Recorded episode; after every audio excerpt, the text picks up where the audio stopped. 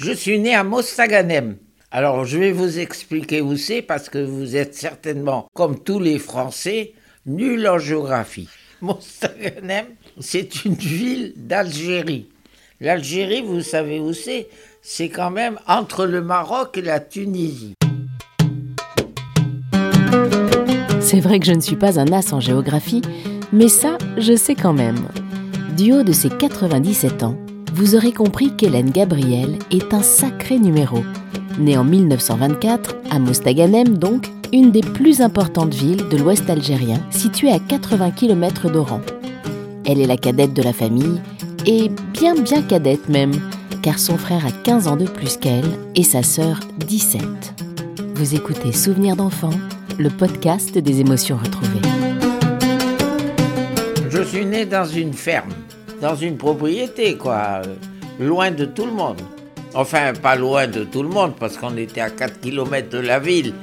Mais enfin, la ville de mon temps, quand je suis né, c'était à cheval. Il n'y avait pas d'automobile, donc euh, je suis né en 1924 quand même. Ça vous paraît un siècle? Eh ben, Je suis pas loin, je suis à 3 ans du siècle. Au début, il n'y avait pas l'électricité. L'électricité est arrivée après.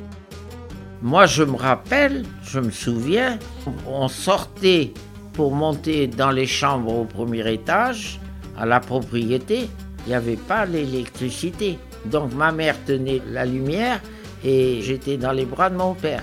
Bon, mais là, j'avais 4 ans, 5 ans, 6 ans. Mais dites, moi j'ai 97 ans. hein. Alors imaginez, il y a 90 ans, on a été les premiers dans la région à avoir l'électricité. Je vivais seul avec des parents âgés parce que j'avais une sœur qui avait 17 ans de plus que moi qui me secouait comme un prunier quand ça n'allait pas et ça n'allait pas souvent. J'étais un K, CAS, pas K. A, B, C, D, E, F, G, H, I, J, K. C'est pas ça, c'est pas celui-là, c'est CAS.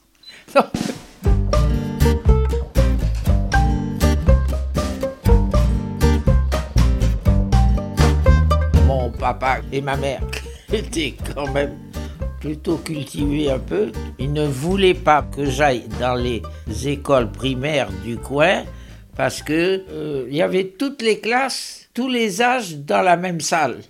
On n'apprenait rien. Donc euh, c'est mon père et ma mère qui me faisaient l'école.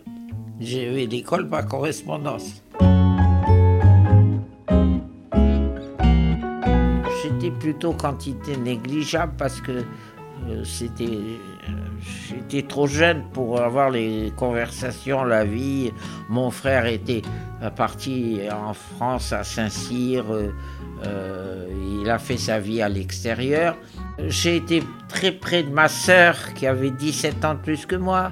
On se comprenait mieux toutes les deux, bien sûr, que moi et que ma mère et moi. No, I don't wanna dream alone.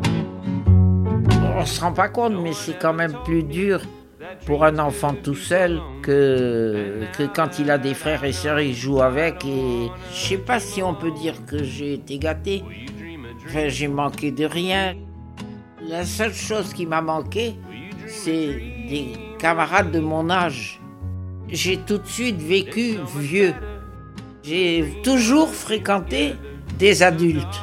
Je n'ai pas eu une enfance. Même ma sœur était plus ma mère que ma sœur.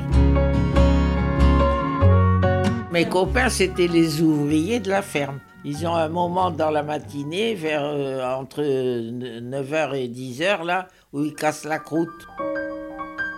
Alors j'allais casser la croûte avec.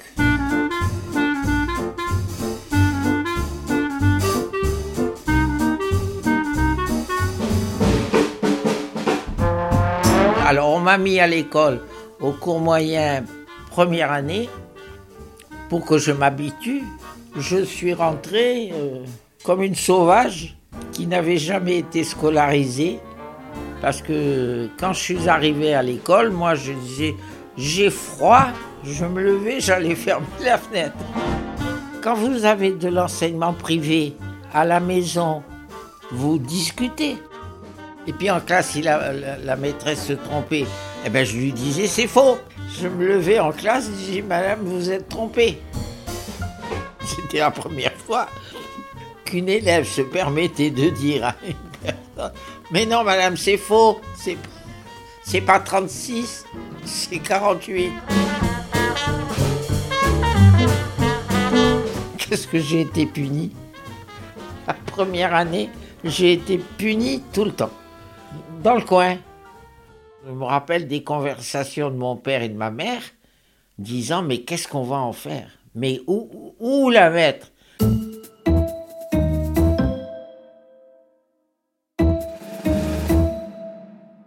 Je suis pas allé beaucoup à l'école primaire. On m'a mis à l'école primaire cours moyen deuxième année.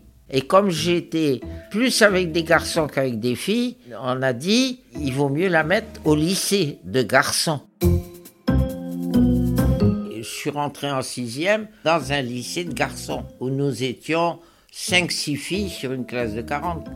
Et j'ai toujours fréquenté des garçons tout le temps, euh, euh, très peu de filles, je n'ai pas eu de poupée. Tout ce qui était ce côté gna des, des bonnes femmes, la vie des femmes qui se fardent, qui se pomponnent et tout ça, pas moi. Jamais. Ces figures badigeonnées là du mal. Oh là là, quelle horreur. Pourtant, je n'étais pas particulièrement sportive, hein, mais j'étais mieux entendre des discussions de foot, de football, de résultats, de, machin, mais les conversations de bonnes femmes, je, comprenais pas.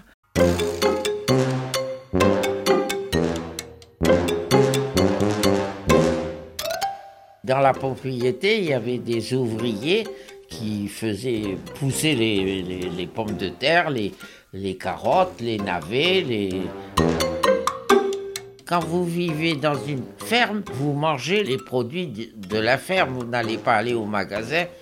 On n'achetait pas les trucs tout faits. Jamais. J'ai fait beaucoup de, de travail de base. J'avais rien d'autre à faire que de voir comment on soigne les animaux, comment on les tue, comment on les mange, comment on les plume, comment on les nettoie, comment... Vous voyez Moi, je suis sûr que si je donne un poulet mort, là, à mes petits-enfants, ils ils savent pas ce qu'il faudrait faire.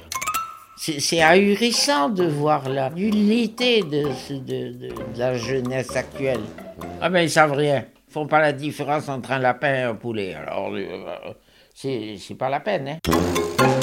Tandis que moi on me foutait le poulet et les plumes. J'ai plumé parce que ça se faisait euh, sous mes yeux. Donc euh, j'ai aidé. On m'a appris à aider. je vous dirais pas que je sais tuer un cochon, mais, mais presque quoi. Les bœufs, les moutons, ça je sais pas. Mais euh, tout ce qui est poulet, dinde, dinde euh, oie, etc., je, je sais, je saurais tuer. On tue pas un lapin comme on tue un poulet? Ben, un poulet, on lui tord le cou et on, l'attrape par le bec, on, tourne comme ça, on lui coupe le cou. Ah, le lapin, le lapin, le lapin, le lapin, le lapin, je me rappelle plus comment il faisait.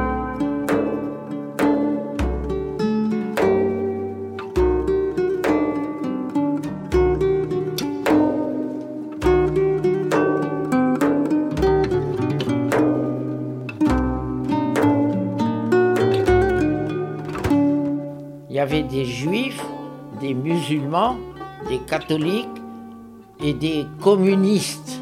Tous ceux qui, euh, qui n'étaient pas dans une catégorie, c'était des communistes.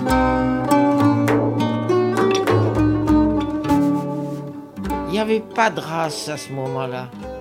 Les, les juifs, les arabes, les musulmans, les, euh, les communistes, les, les socialistes, euh, tout ça, on ne savait pas, les catholiques.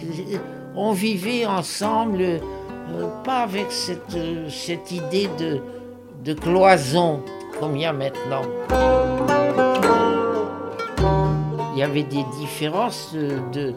c'était pas de la, politique, c'était. chacun gardait sa race et sa religion et ses mœurs.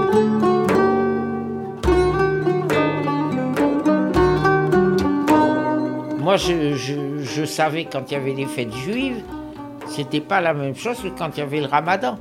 Les fêtes du ramadan, je les faisais, euh, ma mère savait où j'étais, parce que j'allais partout où il y avait des gâteaux.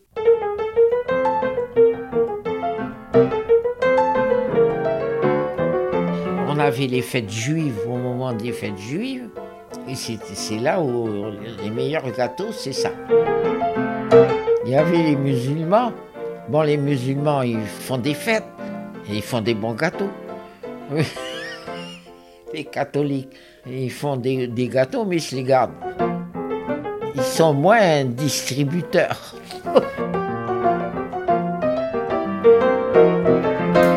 Moi, j'étais, j'étais toujours dans toutes les fêtes du, du, du quartier, on me voyait. Parce que je- ma soeur me disait, je sais pas comment tu fais, tu manges des gâteaux et tu grossis pas. Et elle, elle grossissait. Alors elle ne mangeait pas les gâteaux. Alors euh, je mangeais les siens. Ça, ça, je peux dire que j'ai enfourné dans ma vie. Eh bien écoutez, ça ne se voit pas du tout. J'ai rarement vu une femme de 97 ans tenir autant la forme. Voilà une bonne claque à tous ceux qui disent que les gâteaux, c'est mauvais pour la santé. Merci de tout cœur Hélène Gabriel pour ce délicieux moment que vous nous avez offert, pour ces anecdotes croustillantes sur la vie à Mostaganem, en plus de la leçon de géographie bien sûr. Pour la petite info, après en avoir fait baver à ses professeurs, Hélène Gabriel a fait toute sa carrière dans l'enseignement. Et oui, pendant 46 ans. Elle a même fini directrice de collège. Comme quoi. Voilà, l'épisode touche à sa fin. J'espère qu'il vous aura transporté et fait rêver quelques instants. N'hésitez pas à me laisser des commentaires pour me dire ce que vous aimez, ce que vous aimez moins, si la musique vous plaît, si elle est trop forte, pas assez forte ou même juste parfaite. Si vous ne l'avez pas déjà fait, je vous encourage à écouter les autres épisodes. Je vous encourage également à me laisser un commentaire sur Apple Podcast et à vous inscrire à ma newsletter. Merci pour vos nombreuses écoutes.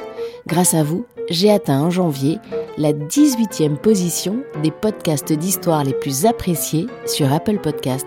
Et ça, c'est très chouette et ça m'encourage beaucoup pour continuer à vous offrir ces petits morceaux de mémoire. Sur ce, je vous embrasse. Et oui, je me lâche. On se retrouve dans 15 jours, le mercredi 16 février, pour un nouveau portrait toujours aussi émouvant. Allez, salut